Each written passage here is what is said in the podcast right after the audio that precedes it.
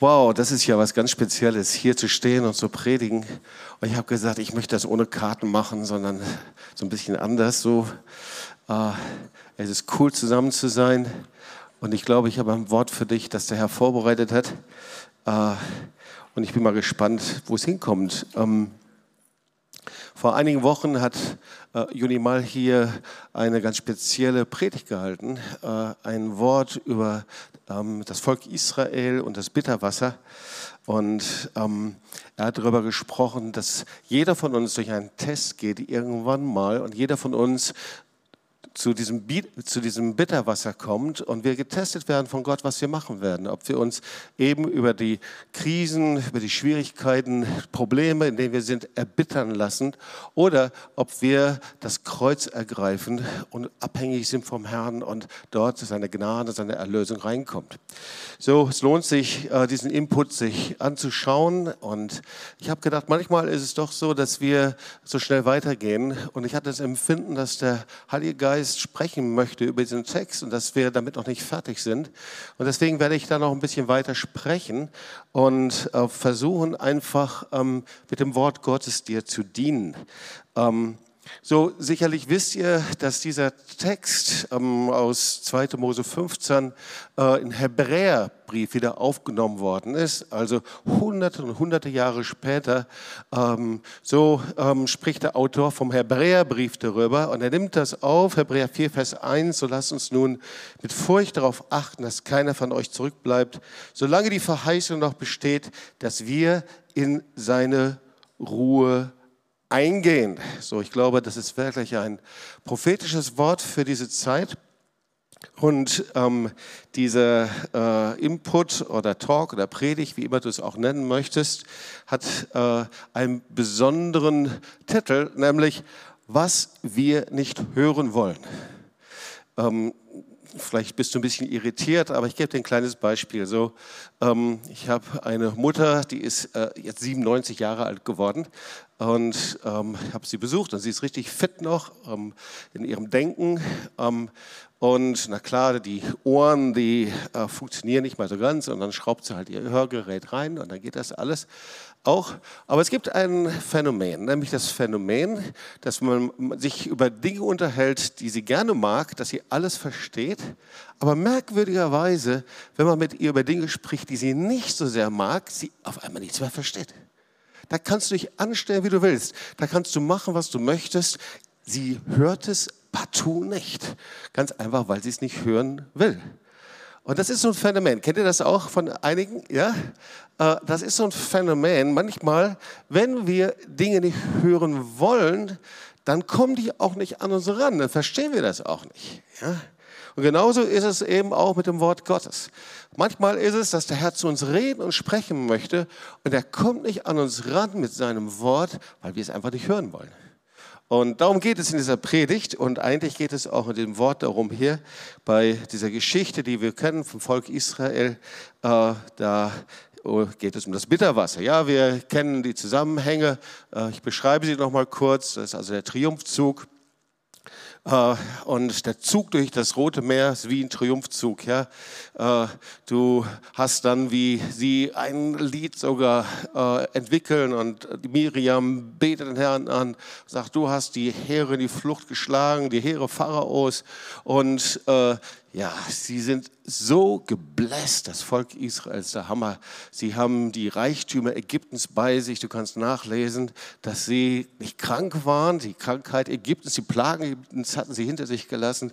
Also sie waren rund und um waren sie gebläst. Und dann auf einmal ihr wisst das, äh, ziehen sie durch die Wüste Schuhe und ähm, ein Tag und zwei Tage, es ist trocken, sie haben Durst, sie fühlen sich immer schlechter und dann kommen sie also nach drei Tagen nach Mara. Und äh, das ist die Geschichte. Da kamen sie nach Mara, aber sie konnten das Wasser von Mara nicht trinken. Kannst du dir vorstellen, ja, Oase ist wie im Film. Und sie sehen da hinten das Wasser, sie wollen hinrennen und äh, ich, ich weiß nicht, wie viele Menschen, drei Millionen Menschen auf jeden Fall. Sie wollen hinrennen, sie wollen das Wasser trinken. Und, aber sie konnten es nicht trinken, denn es war bitter. Daher nannte man den Ort Mara. Da murrte das Volk wieder Mose und sprach, was sollen wir jetzt trinken? Es, er schrie zu dem Herrn und der Herr zeigte ihm ein Holz. Das warf er ins Wasser.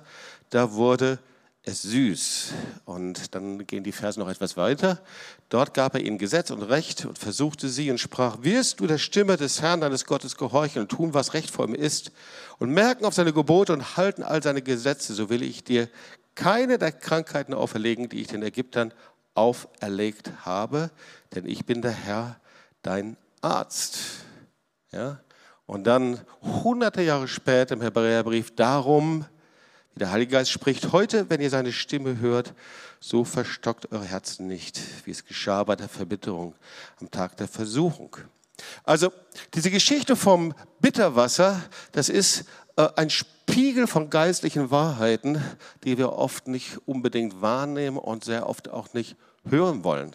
Äh, es geht also nicht nur um diese Zeit damals, sondern du musst dir mal vorstellen, das Volk Israel, das waren richtig die Träger der Verheißung Gottes.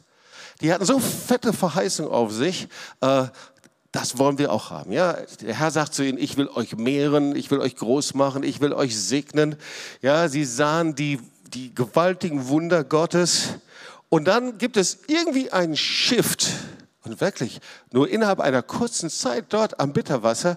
Und dieser Shift ist so bedeutsam, dass das Volk Israel in der Wüste bleibt und die ganzen Generationen nicht in das neue Land kommt, einfach weil sie Gottes Wort nicht hören wollen. Also eine ganze Generation bleibt auf der Strecke, weil sie ihre Ohren verschlossen haben. Also ich glaube, das ist schon wichtig, dass wir hier mal genau hinschauen. Und nochmal, sie gehen in das neue Land, so wie Gott darüber gesprochen hat. Und das neue Land, äh, das der Herr ihnen verheißen hat, das steht für Verheißung. All das, was wir haben wollen. All das, wovon wir träumen. Jeder von uns träumt davon. Eine Zukunft, etwas Cooles, etwas, was Gott segnet, was Gott gebraucht, wo mein Leben Sinn macht. Ja. Und Gott sagt ganz eindeutig, ich will, dass jeder diese Verheißung trägt und niemand zurückbleibt. Und ich möchte, dass ihr in meine Ruhe eingeht. Und das ist immer so dieser Satz, also der bewegt mich schon seit, weiß nicht wie vielen Jahren, in seine Ruhe. Manche denken dann, wir fangen an zu meditieren, aber das ist nicht so. Dieses Wort Ruhe, das meint ganz einfach, es ist ein Ort, an dem ich ankomme. Es ist ein Ort, wo ich etwas zu Ende bringe. Das ist die Bedeutung von dem Wort Katapausis. Das ist Frieden. Und das Wort Ruhe ist, wo ich mich niederlasse und mich hinsetzen kann, wo ich ankomme. Ja, ich glaube, das ist nicht so ganz unbedeutsam. Ja, das ist das Wort Ruhe. Ja, sich setzen, sich niederlassen, ein Raum zum Bleiben, wo ich bleibe. Das war das verheißene Land. Ich werde euch in das Land bringen und ich werde euch danach nicht wieder zurückbringen nach Ägypten. Ich werde euch danach nicht wieder bringen in das Land Ur oder wie auch immer, sondern ich habe eine Verheißung. Die Verheißung ist, das, ist das Coolste überhaupt, dass du weißt, dass du weißt, dass du weißt, dass du angekommen bist. Ja, wo du nicht mal suchen musst, stressen musst, im Unfrieden bist, da kommt noch Besseres und was kommt noch alles, sondern der Herr sagt, so, da seid ihr angekommen. Das ist die Ruhe. Und da, wo ich weiß, dass ich angekommen bin, da ist der Friede Gottes. So, das ist die Bedeutung. Also, wir denken mal so ein bisschen drüber nach, was heißt das für die heutige Zeit? Weil in jeder Generation ist es ja so, dass wir eine eigene Antwort brauchen, wie wir die Verheißung Gottes empfangen. Das ist sehr unterschiedlich. Und merkwürdigerweise ist es so, dass man, wenn man, egal in welchem Alter man ist, 20, 30, 40, 50, 60 oder wie auch immer, jede Generation denkt eben, dass so wie ich fühle, wie ich denke, wie ich handle, das ist völlig normal. Ja? So, also ähm, in den 50er Jahre, das Nachkriegszeit, alle haben gedacht, das ist völlig normal. Ich habe die, die Häuser noch gesehen, die zerbombten Häuser, das war für mich völlig normal. Ich habe darin gespielt. Dass überall Bauruinen waren und was weiß ich alles. Oder dann die Zeit des Wirtschaftsbooms in den 60er, 70er Jahren. Das alles geschafft und gerappelt und das alles in Urlaub gefahren. Da ist man nach Italien gefahren, nach Holland gefahren oder wie auch immer, hat den Kofferraum vollgepackt. Das war für mich völlig normal. Jede Generation denkt eben so, wie man lebt, ist es völlig normal. Oder dann die 68er, die Zeit der Straßenrevolten und der Rebellionen und der sogenannten Freiheiten und wie es, ganz klar, das war eine Atmosphäre von Misstrauen, Rebellion und man wollte sich befreien einfach von der Vergangenheit. Und die Atmosphäre war völlig normal. Und ebenso ist es eben auch mit der Generation, die dann in den 80er, 90er Jahre geboren ist. Die haben ja einen Namen, das wisst ihr, das sind die Millennials. Und da denken, ach, ich wusste es doch, oh nee, jetzt geht es wieder darum. Ja, die sogenannten Millennials. Also das wurden, die wurden ungefähr in den 80er, 90er Jahren geboren. Es gibt da auch Streit, wie und wie lange sie gehen und welche Generation das ist. Aber lass uns das einfach mal so nehmen, wie manche Wissenschaftler, also 20 bis 35-Jährige. Das ist auch eine Generation, manchmal ziemlich weit auseinander, aber doch haben sie ähnliche Stereotyp. Es gibt Stereotyp über die Millennials. Und jetzt merkst du schon, oh, da bin ich sehr wahrscheinlich irgendwie dabei. Und vielleicht geht es dir ähnlich, wie es mir ging, äh, wenn man über meine Generation gesprochen hat, gesagt, ah, jetzt werde ich wieder eingetütet. Komm. Aber vielleicht hören wir doch mal genau zu. Äh, das heißt, also, ich habe mal mir die Stereotype Millennials angeschaut und du kannst ja den anderen schon mal sagen, also dazu gehöre ich wirklich nicht. Ja? Also, ich habe ja gesagt, was du nicht hören willst. Ja, äh, Stereotyp. Also das ist das, was du so zusammenbringst, wenn du ein bisschen dich damit beschäftigst. Sie gelten als Coach Potato, Freizeit auf dem Sofa mit Junkfood, Fernsehen oder Serien zu verbringen, tun sich schwer, Entscheidungen zu fällen und Verantwortung zu übernehmen, ist eine immer größer werdende Single-Gesellschaft, die Probleme hat, gleichzeitig Beziehungen aufzubauen. Beziehungskompetenz, Zitat eines wissenschaftlichen Artikels, gehört nicht unbedingt zu den typischen Fähigkeiten für Millennials. Eine Generation, die sich selbst entfalten will, Erfolg haben will, aber nicht weiß wie. Und die das Bedürfnis hat, wirklich angenommen zu werden und kündigt, wenn sie vom Chef nicht genügend Anerkennung und Lob bekommt. Autsch. Okay, jetzt kannst du sagen, ob es jetzt reicht. Könntest du bitte mal das Evangelium predigen jetzt? Okay, tue ich. Aber vielleicht schauen wir uns das mal an. Ich habe ja gesagt und versprochen, was wir nicht so hören wollen. Äh, ich habe gedacht, okay, vielleicht ist das irgendeine Tendenz. Und da gibt es ja wirklich, wenn du ins Internet reinschaust, Hammer, Diskussion und das Gute und was Gott alles macht. Und dann gibt es eine US-Studie, die ist noch heavier also ich will sie dir nicht vorenthalten, die Hälfte, also ich sage es in den USA, die Hälfte der äh, Millennials kündigen ihren Job wegen psychiatrischer Probleme.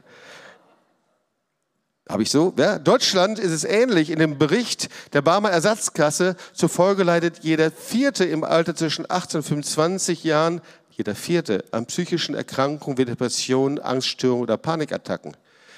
29 Prozent fühlen sich 2018 sogar noch einsamer als 2017. Und ich denke, das ist noch heftiger geworden jetzt in der Corona-Krise. Also das ist schon krass. Ähm, und vielleicht sagst du zu Recht, also das trifft für mich wirklich nicht zu, aber in allem liegt auch eine Kern der Wahrheit. Und darum geht es, dass wir uns mal diesen Kern anschauen. Ja? Und übrigens jetzt nicht nur für Millennials, weil wir, wir leben ja in dieser Zeit. Wir leben alle in diesem Zeitgeist. Das heißt, wir können uns alle einschließen eigentlich. Äh, das heißt, wenn du jetzt jünger oder älter bist, sollten wir genauso hinhören. Ja, es gibt gemeinsame Kennzeichen. Übrigens, kleiner Hinweis, äh, ich habe mich schon seit einiger Zeit damit beschäftigt, auch anlässlich einiger Gespräche, die wir bei uns im Zentrum haben konnten. Auf jeden Fall gibt es da auch ausgezeichnete Vortrag jetzt gerade von Johannes Hartl, äh, der heißt Werde ein Anti-Millennial. Also es lohnt sich, äh, der ist wirklich sehr gut. Und da habe ich gedacht, ja, die paar Dinge sind schon sehr interessant, die sollten wir uns gut anschauen, ähm, weil es gibt gemeinsame Kennzeichen, die eigentlich unheimlich positiv sind. Das stimmt. Ja? In den 80er, 90er Jahren, äh, die habe ich ziemlich bewusst wahrgenommen. Äh, was ist mit Millennials? Äh, natürlich, die geboren sind im relativ großen Wohlstand geboren. Das ist etwas, was wir hier im Westen haben. Ein Wohlstand, ja, einen größten Wohlstand, den man sich vorstellen kann. Und genauso auch, ähm, sie sind groß geworden in stabilen und geschützten äh, Strukturen. Und die andere, etwas anderes Gemeinsames ist, jemand, der groß geworden ist, 80er, 90er Jahre oder auch später dann, unendliche Wahlmöglichkeiten, alles, was man machen kann. Ja, also äh, Wahlmöglichkeiten, äh, Weiterbildung, Fortbildung, Beruf, äh, Wahlmöglichkeiten und Freizeitmöglichkeiten, und Sportmöglichkeiten, unendlich. Ähm, und natürlich, sie werden die Digital Natives genannt. Sie leben und sind groß geworden in einer technologisierten digitalen Welt. Ähm, und trotzdem ist es so, dass daraus etwas entstanden ist. Eigentlich könnte man ja denken, wow, das ist doch die beste Voraussetzung, im warmen, coolen Nest groß geworden.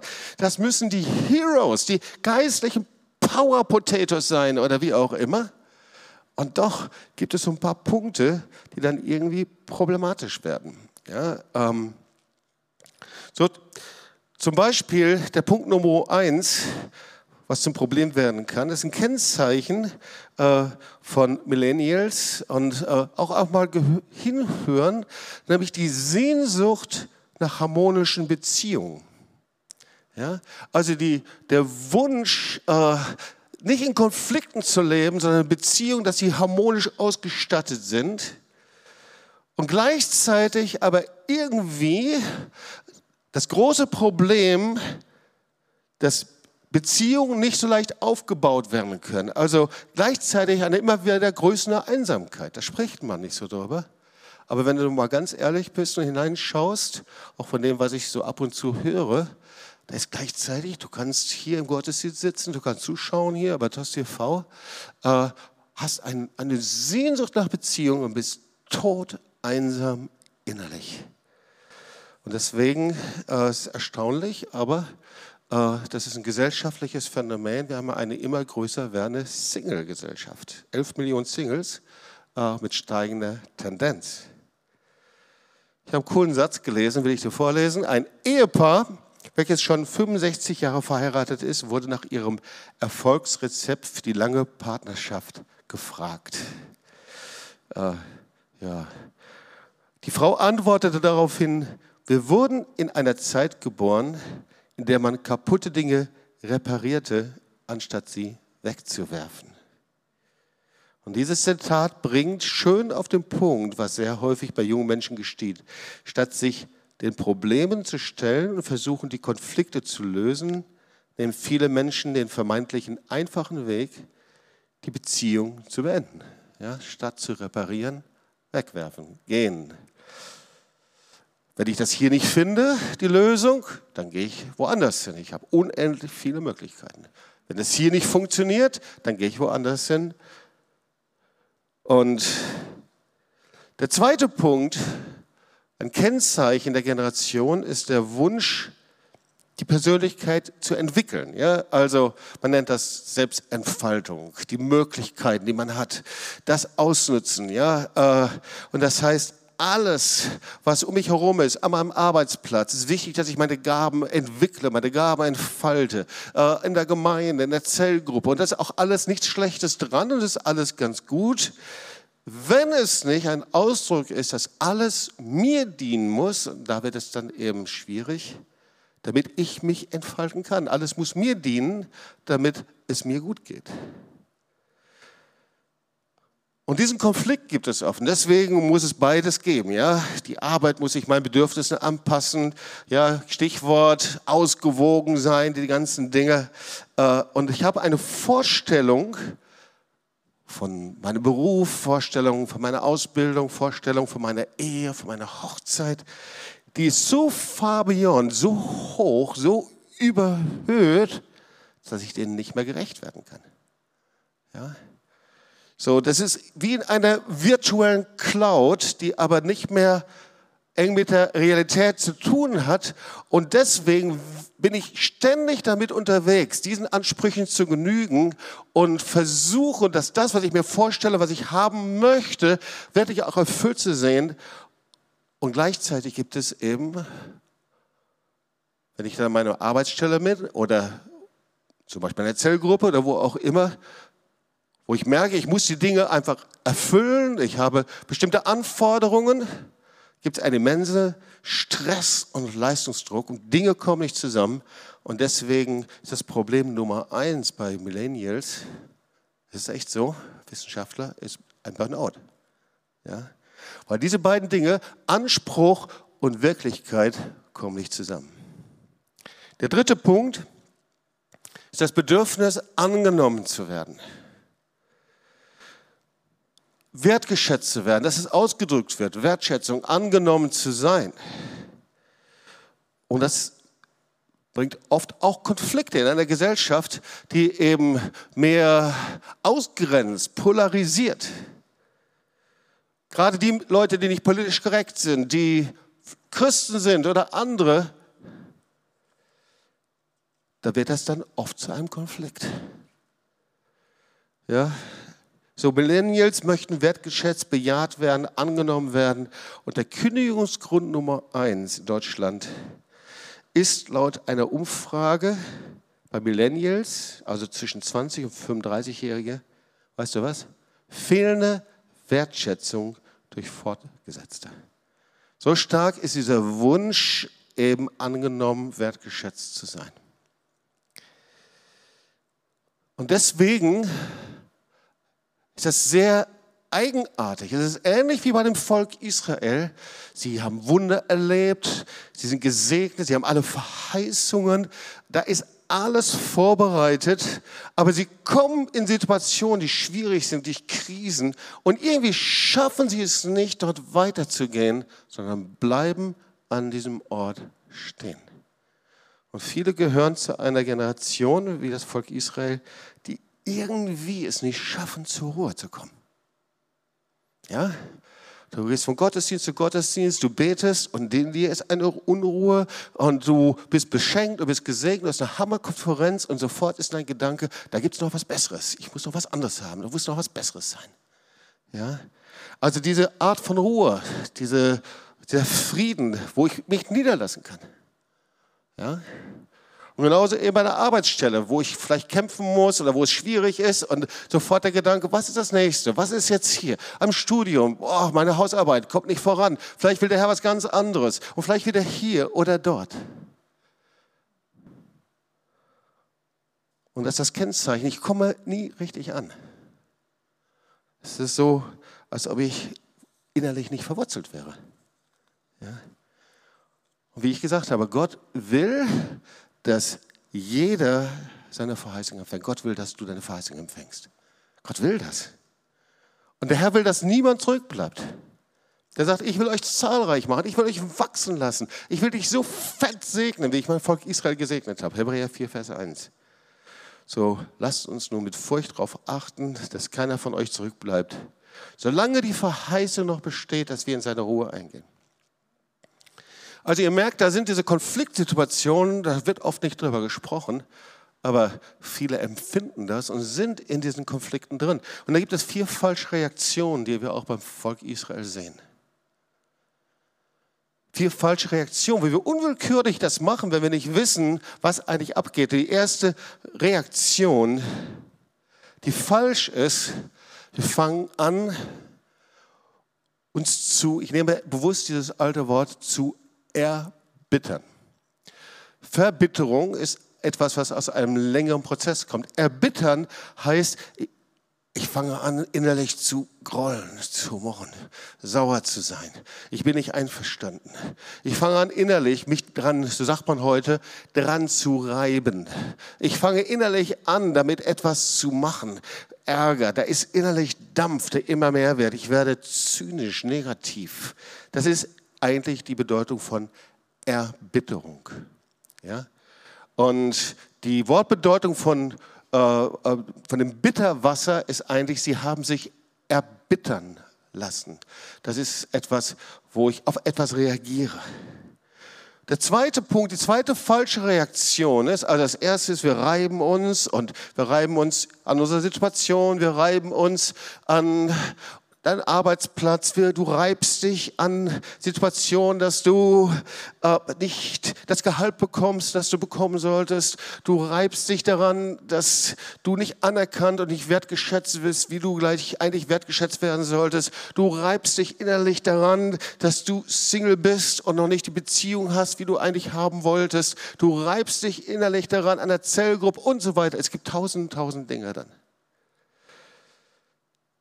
Die zweite falsche Reaktion und das siehst du hier auch beim Volk Israel, wir machen dann andere verantwortlich. Ja, du siehst das hier, wie das Volk Israel Mose und Gott anklagt, wie hast du uns hier hingeführt? Die zweite, zweite Reaktion ist, wir machen andere für unseren Zustand verantwortlich. Warum haben Sie es nicht zugelassen, dass, wir, dass ich so ein Gehalt habe? Vielleicht ist es mein Chef. Vielleicht, warum haben meine Eltern das zugelassen, dass ich das studiere jetzt? Vielleicht sind es die Eltern. Warum hat die Person oder jene Person, ihr wisst, was das heißt, auf einmal reiben wir uns an andere Menschen und du befindest dich in einer immerwährenden Diskussion mit ihnen. Das ist so ein Kennzeichen. Eigentlich stellst du dir sogar vor, wie du vor der Person bist und ihr erklärst, warum sie daran schuld ist, dass du jetzt hier an diesem Bitterwasser bist, äh, Situation, die so schwierig ist. Der dritte Punkt ist, das sehen wir hier, das Volk Israel, es gibt dieses alte Wort Murren. Und Murren heißt, dass sie sich gegen Gott erheben und gegen seine Führung und gegen seine Gebote. Gott, wie kannst du uns denn dahin führen, wenn du uns liebst? Warum führst du uns hier durch die Wüste? Du hast solche Wunder getan und jetzt murren ist ein anderes Wort für Rebellion. Und Rebellion ist etwas, wo Gott selber widerstehen muss. Und deswegen gibt es hier an diesem Ort vom Bitterwasser so einen dramatischen Einschnitt, wo es sich entscheidet über der Generation, wie Gott mit dieser Generation vom Volk Israel umgeht. Murren gegen die Führung Gottes. Da, wo ich sie nicht verstehe, da, wo ich sie nicht einschätzen kann, wo ich denke, dass es nicht gut ist. Und gegen seine Wege. Gott, warum soll ich heilig leben? Gott, warum soll ich so leben, dass es dir gefällt? Guck dir doch die Welt an, was sie alles machen. Die lassen die Sau raus und ich lebe heilig und das habe ich jetzt davon und habe noch weniger Geld. Ja? Gibt so viele Gelegenheiten, wie wir rebellieren und wie wir murren können. Und dann kommt die vierte falsche Reaktion. Wir wollen nicht mehr, dass uns jemand reinredet. Und das kennen wir auch, oder? Hey, ich kann das nicht mehr hören. Ich kann nicht mehr hören, dass andere reinreden. Oder, ich drücke es mal anders aus, wir wollen nicht mehr hören, was Gott uns sagt. Da kann der andere mit dem Wort Gottes kommen, mit der Bibel kommen, kann sagen, du, das ist Sünde und das gefällt Gott nicht oder wir sind dicht. Wir wollen nicht mehr, dass er reinredet bei uns. Vier falsche Reaktionen. Das sind die Reaktionen aufgrund dieser Konflikte, in der wir oft sind und speziell eben auch Millennials sein können und sind. Diese Reaktionen, die sind sehr, sehr oft vertreten. Also wir begeben uns an das Bitterwasser, so wie das Volk Israel. Wir sehen das ganz genauso bei ihnen auch. Sie haben die Wunder gesehen, sie wurden finanziell gesegnet. Gott hat ihnen versprochen, sie vor Krankheiten und Plagen zu bewahren. Ich möchte das nochmal lesen. Da kamen sie nach Mara, aber sie konnten das Wasser von Mara nicht trinken denn es war sehr bitter. Da nannte man den Ort Mara. Da murrte das Volk gegen Moses und sprach, was sollen wir trinken? Und Moses schrie zu dem Herrn und der Herr zeigte ihm ein Holz. Da warf er das Wasser, da wurde es süß. So vor einiger Zeit fragte ich mich, ich glaube es war nach irgendeiner Predigt, woher kommt das eigentlich, dass ich manchmal so den Eindruck habe, dass wenn ich predige, dass bei einigen so ist wie bei einer Teflonschicht. Das ist nichts Bewusstes, aber ähm, das Wort Gottes wie abperlt, wie etwas, was nicht angenommen werden kann.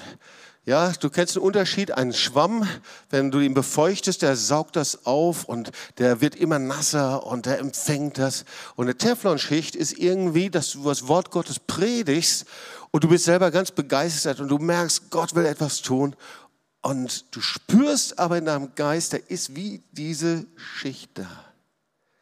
Und ich habe mich gefragt, wie kann es sein, dass wenn wir das Wort Gottes wirklich bejahen, und ich hatte immer den Eindruck, dass die meisten sagen, ja, das ist gut, wir wollen das machen. Aber wie kann das sein, dass wir dann trotzdem weiterleben wie bisher? Und das habe ich irgendwie nicht zusammengekriegt. Und da fing ich an zu überlegen und zu beten. Weil ich mag keine sinnlosen Dinge. Ich mag es nicht zu predigen und dann hinterher nach Hause zu gehen und das Gefühl zu haben, das Wort Gottes ist so äh, irgendwo runtergefallen.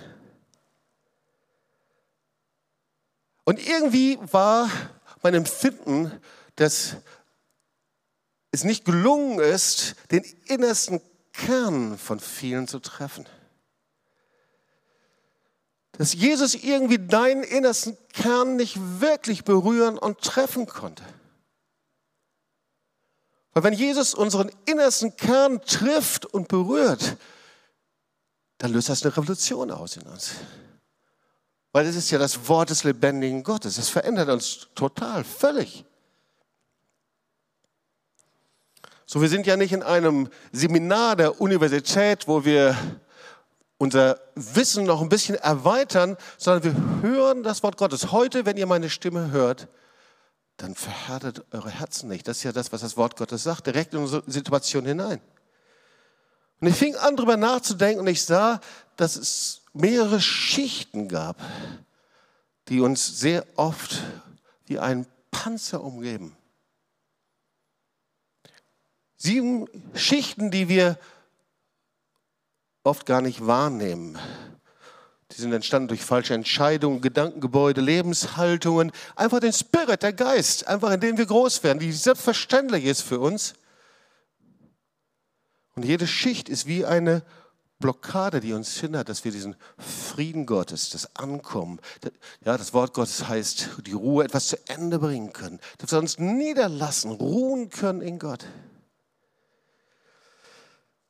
Und vielleicht ist es so, dass du nicht alle diese Schichten bei dir wiederfindest. Aber es reicht eine oder zwei, dass wir, Luther nimmt dieses alte Wort harthörig werden. Dieses alte Wort harthörig, das hat die Bedeutung, dass wir unbeweglich sind, träge sind. Ja? Das heißt also, das Wort Gottes uns nicht in Bewegung bringt. Dass wir es hören und weiterleben. Hören und weiterleben. Und das ist nicht das, was Gott möchte. Deswegen, wir müssen uns entscheiden, diese Schichten wirklich abzulegen. Und das ist das, was wir sehen. Wer am Bitterwasser stehen bleibt, der kann die Verheißung Gottes eben nicht empfangen. So, die wollen wir uns noch anschauen. Bist du einverstanden? Die erste Schicht, die erste Blockade ist die Abwehr von Veränderung. Natürlich, wenn ich jetzt sagen würde, wer will sich verändern, dann sagen alle Halleluja. Aber weißt du, Veränderung ist etwas, wovor viele Menschen Angst haben. Veränderung ist etwas zu tun, was ich vorher eben nicht getan habe. Veränderung ist zuzugeben, dass Dinge nicht so bleiben können, wie sie sind. Und Veränderung, ihr Lieben, ist eben nicht, dass ich die beste Option warte. Ja, ich höre das und sage, ja, irgendwann kommt mal die Zeit, sondern Veränderung ist etwas, dass ich direkt Dinge tue. Und die erste Blockade ist die Abwehr vor Veränderungen. Und ich glaube, dass in vielen von uns dieser Satz ist, eigentlich möchte ich so weiterleben wie bisher. Ich möchte eigentlich keine Veränderung. Veränderung heißt, abhängig zu sein von Gott. Veränderung bringt mein Leben völlig durcheinander. Veränderung heißt, dass ich mich abhängig mache von Gott. Die erste Blockade ist die Abwehr von Veränderung. Die zweite Blockade ist, wenn ich nicht das bekomme, was ich möchte, meine Rebellion facen. Oh, oh, das Wort Rebellion mögen wir nicht. Ja, das Murren facen. Diese Erbitterung. Also ich muss sagen, dass ich in vielen, vielen Gesprächen immer damit zu tun habe. Das ist sehr versteckt und niemand will das sein. Aber dieses sich empören, dieses Grollen, dieses wie kannst du und warum ist es? Dieses Aufgebrachtsein, dieses verantwortlich machen für andere. Das ist eigentlich Rebellion. Gott, wie kannst du das so tun? Und es ist wichtig, dass wir diese Dinge facen. Und dass wir es niederlegen und sagen, Herr, ich will anders leben. Ich muss nicht so leben. Ich will nicht an diesem Ort des Bitterwassers stehen bleiben, weil ich beraube mich selbst. Wenn ich an diesem Ort bleibe, dann bin ich völlig gefangen und auch im negativen Denken. Ich bin überhaupt nicht mehr frei, etwas Gutes, Positives zu tun. Der dritte Punkt, das sind die inneren Grenzen, die ich mir selber festgelebt habe. Jeder Mensch hat innere, feste Grenzen. Die hören sich meistens so an, dass man sagt, das würde ich nie tun. Kennt ihr sowas? Du siehst jemand, wie er laut lacht und sagst, das würde ich nie tun. Du siehst jemand, wie er im Heiligen Geist empfängt und auf dem Boden liegt und sagst, das würde ich nie machen. Aber es fängt ganz im Kleinen an. Mein ganzes Wachstum, alles, was der Heilige Geist tun konnte, das konnte er immer nur tun, wenn ich bereit war, meine Grenzen zu erweitern. Bis heute. Ich war im Gottesdienst und der Herr sagte und fragte mich, willst du deine Hände in der Anbetung heben? Und ich merkte, wow, das hat mich so viel gekostet. Grenzen erweitern heißt immer, das kostet mich etwas. Ja? Oder dann ging es einfach regelmäßig in Gottesdienst zu gehen. Grenzen erweitern.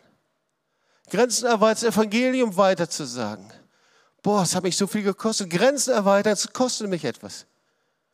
Wenn du darüber nachdenkst, mal so über die letzten sechs Monate, welche deiner Entscheidung für Jesus hat dich wirklich etwas verkostet, etwas gekostet und es fällt dir nicht ein, dann hast du sehr wahrscheinlich in den letzten Monaten deine Grenzen nicht erweitert. Du gehst ins 24-7-Gebet, betest eine halbe Stunde, du hast dich gut eingerichtet. Aber der Herr fragt, wie sieht das aus, deine Grenzen zu erweitern? In einem persönlichen Gebet, wir haben unsere Gebetszeiten, aber dann fragt der Herr, willst du mich noch länger anbeten? Willst du noch weiter die Grenzen erweitern? Grenzen erweitern, so viel. Ich könnte dir den ganzen Abend erzählen, wo der Herr uns zum Gebeten hat. Das heißt, wenn wir unsere Grenzen nicht erweitern, bleiben wir am Bitterwasser stehen. Und sehr oft haben wir uns das selber sogar festgelegt. Das würde ich nie machen. Aber der Heilige Geist darf doch alles in uns tun. Oder der nächste Punkt ist die Kontrolle aufgeben. Ihr kennt die Geschichte von Ezekiel. Ezekiel 47, der Strom und dann wird er, steigt er an, Knöchel und dann wird er noch höher. Der Strom aus dem Tempel, Hüfte und dann wird er noch höher und dann wird er größer und, da, äh, und dann fängt er an zu schwimmen und genau das ist damit gemeint. Jemand, der seine Kontrolle nicht aufgeben will, wird niemals schwimmen lernen. Du wirst immer auf dem Becken oder am Becken stehen und zu tun vielleicht, als ob du schwimmst, aber das Wasser wird dich nicht tragen können. Und so ist das beim Heiligen Geist. Er kann die Dinge nur tun, wenn wir uns nicht kontrollieren. Aber wir sind Menschen voller Selbstkontrolle. Aus Angst vor anderen Menschen. Und der Herr sagt, diese Blockade gib auf. Wir sind dann so. Wir fangen an zu singen, haben unsere drei Lieder und dann hören wir auf. Und gerade kommt der Heilige Geist und er fängt an zu salben und dann hören wir auf. Wir kontrollieren das, was der Heilige Geist tut. Wir fangen an zu beten und wir merken, wie Gottes Gegenwart kommt und dann haben wir wieder unser Programm und wir kontrollieren den Heiligen Geist.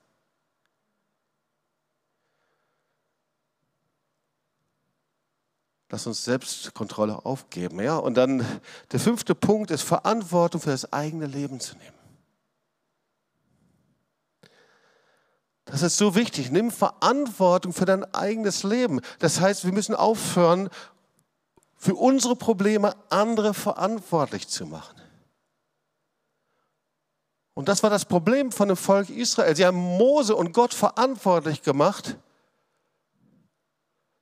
die sie vorher geleitet, geführt, beschenkt haben. Sondern wir müssen diese Entscheidung vor ihm fällen und sagen, Herr, ich bleibe nicht an diesem Ort von Anklage, Empörung sitzen Und weißt du, es ist nicht die Aufgabe von anderen, dir ständig zu erzählen, wie toll du bist und wie gut du bist und was du alles Cooles machst. Es ist nicht die Aufgabe von deinem Chef, es ist nicht die Aufgabe von deinem Zellgruppenleiter, es ist nicht die Aufgabe von deinem Pastor. Das soll er natürlich tun und machen, aber du hast kein Recht, sauer zu sein, wenn du es nicht bekommst. Weißt du, unsere Aufgabe und deine Aufgabe ist es, Verantwortung zu übernehmen. Und das ist eigentlich, was der Herr wollte mit dem Volk Israel. Das war der Test. Wie gehen sie jetzt mit diesem Bitterwasser um? Und das ging ja sehr schnell. Sie nahmen das Stückchen Holz, das Kreuz. Joni Mal hat darüber ja sehr schön gepredigt. Und dieses Stückchen Holz, das Zeichen des Kreuzes, sie ergriffen das Kreuz. Und das Kreuz ist immer das Zeichen der Vergebung, der Versöhnung, der Erlösung. Dass Jesus alles schon vorbereitet hat. Schau mal, ein, ihr könnt es nachlesen, ein verstocktes Herz, ein verhärtetes Herz. Und das entsteht durch Überhören, Weghören, Relativieren des Wortes Gottes. Und der Herr sagt zu dir und zu mir, beweise, dass du eine Persönlichkeit bist, eine geistliche Persönlichkeit. Beweise es. Du musst es beweisen.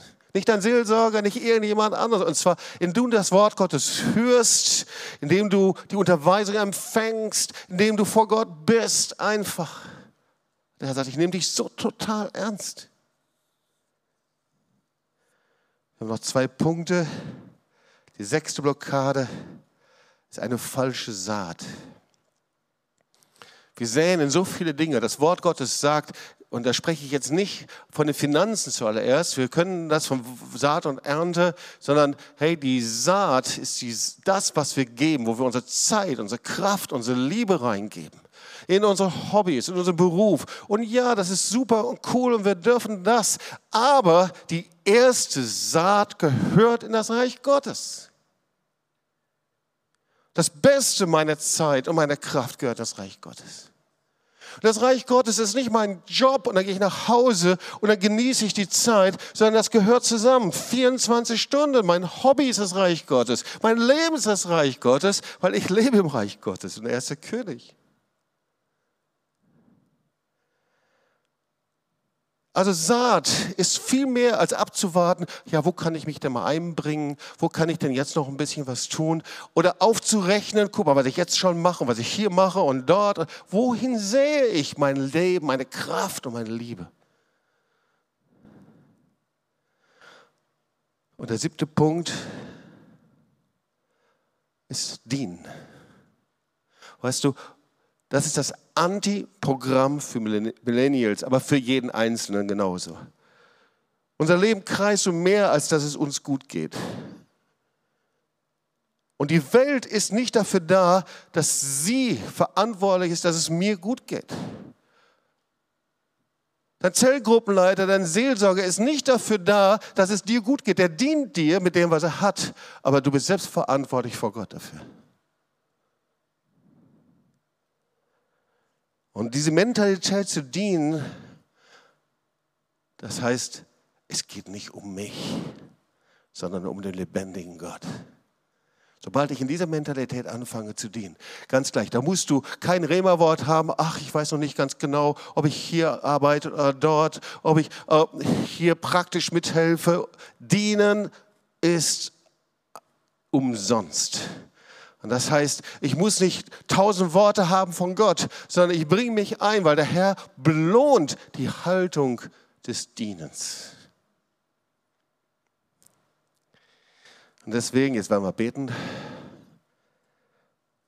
Ich glaube, dass wir drei Entscheidungen brauchen. Wer versteht, worüber ich spreche? Ich glaube ja, oder? Wir brauchen drei Entscheidungen. Entscheidung Nummer eins. Ob wir es wollen oder nicht, ja, Ben, komm ruhig schon nach oben hier. Unser größtes Problem ist, auch wenn wir in der Gemeinde sind, in der Zellgruppe, du dienst in der Technik oder wo auch immer, du bist in deiner Gemeinde, wenn du hier mit dazuhörst oder zuschaust, wo auch immer.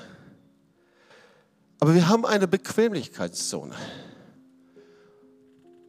Das heißt, wir tun die Dinge, die funktionieren, aber alles, was Gott tut und alles Große und alles, was entsteht, passiert dadurch, dass wir unsere Bequemlichkeitszone, unsere Comfortzone verlassen. Das kann ja jeder Geschäftsmann sagen. Du musst deine Acht-Stunden-Tag verlassen, damit da was passiert. Jeder Künstler kann dir das sagen. Du musst deine Komfortzone verlassen. Du, du denkst darüber nach. Du gehst nicht nach acht Stunden nach Hause und sagst, das war's, sondern du fängst an, darüber nachzudenken. Du betest dafür. Diese Predigt hier, die ist nicht fünf Stunden am Schreibtisch entstanden, sondern die ist geboren in meinem Geist. Und heute Nacht um vier Uhr bin ich aufgewacht und er hat mir den Titel der Predigt gesagt eine Komfortzone zu verlassen. Das heißt, wenn du Musiker bist, dann trainierst du. Wenn du Sänger bist, dann bekommst du einfach Gesangsunterricht. Wenn du unterwegs bist und machst Sport und willst Sportler sein, dann wirst du dich anleiten lassen. Und wenn du ein guter Architekt sein willst, dann wirst du alles investieren. Komfortzone verlassen. Wir denken manchmal, wir sollten das Beste für die Welt tun und das, was noch übrig bleibt, geben wir Gott. Aber so geht das nicht. Es ist genau umgekehrt. Lass uns unsere Bequemlichkeitszone verlassen. Denk mal drüber nach, worüber Gott schon zu dir gesprochen hat. Vielleicht ist die Bequemlichkeitszone, wenn es hier um den Bau geht. Vielleicht ist die Bequemlichkeitszone, wenn der Herr dich schon längst um gebeten hat, zur TSM zu gehen und dein Leben hinzugeben. Vielleicht ist die Bequemlichkeitszone, dass der Herr dich gebeten hat, in die Mission zu gehen. Und du hast bis jetzt versucht, immer noch mit Gott zu diskutieren und den besten Zeitpunkt abzuwarten. Aber der eigentliche Grund ist, weil du nicht die Möglichkeit hast, dich zu entscheiden. Das zweite ist, fälle eine Entscheidung. Und diese Entscheidung sagt, es geht nicht darum, dass ich mich gut fühle. Amen. Das heißt, wenn es mir nicht gut geht, dann bin ich nicht sauer für die Verantwortlichen, klage ihn an und suche mir was Neues, sondern lösche den Satz in deinem Geist. Alles muss mir dienen, damit es mir gut geht.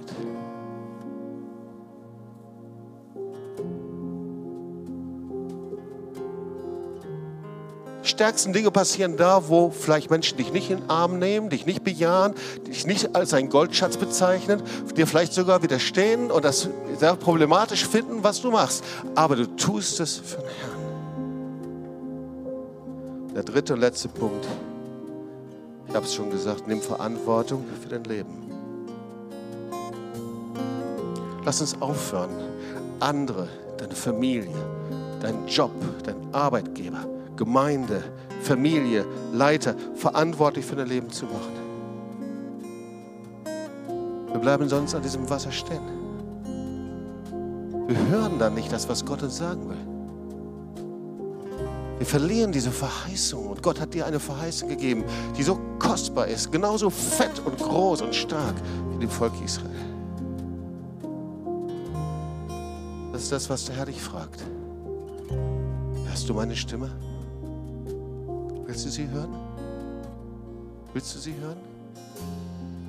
Heute, wenn ihr meine Stimme hört, verschließt eure Herzen nicht. Verhärtet eure Herzen nicht. Ihr seid Teilhaber meiner Berufung. Lass uns aufstehen, einfach zusammen.